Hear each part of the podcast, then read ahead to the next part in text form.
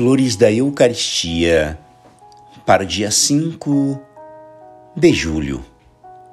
A misericórdia de Deus para com o homem é infinita.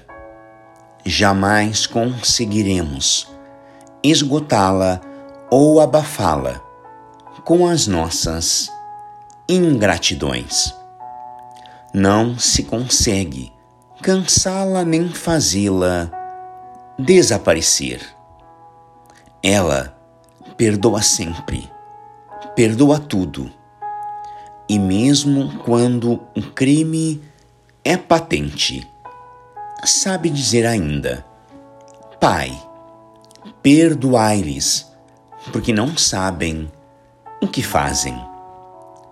A misericórdia de Deus, quando rejeitada ou ultrajada, sente-se como que estimulada. Nos persegue então, quer nos vencer.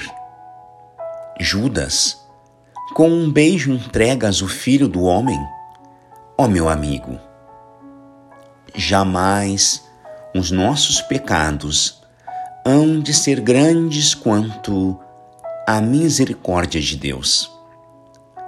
As santas epístolas estão repletas nos testemunhos da misericórdia divina.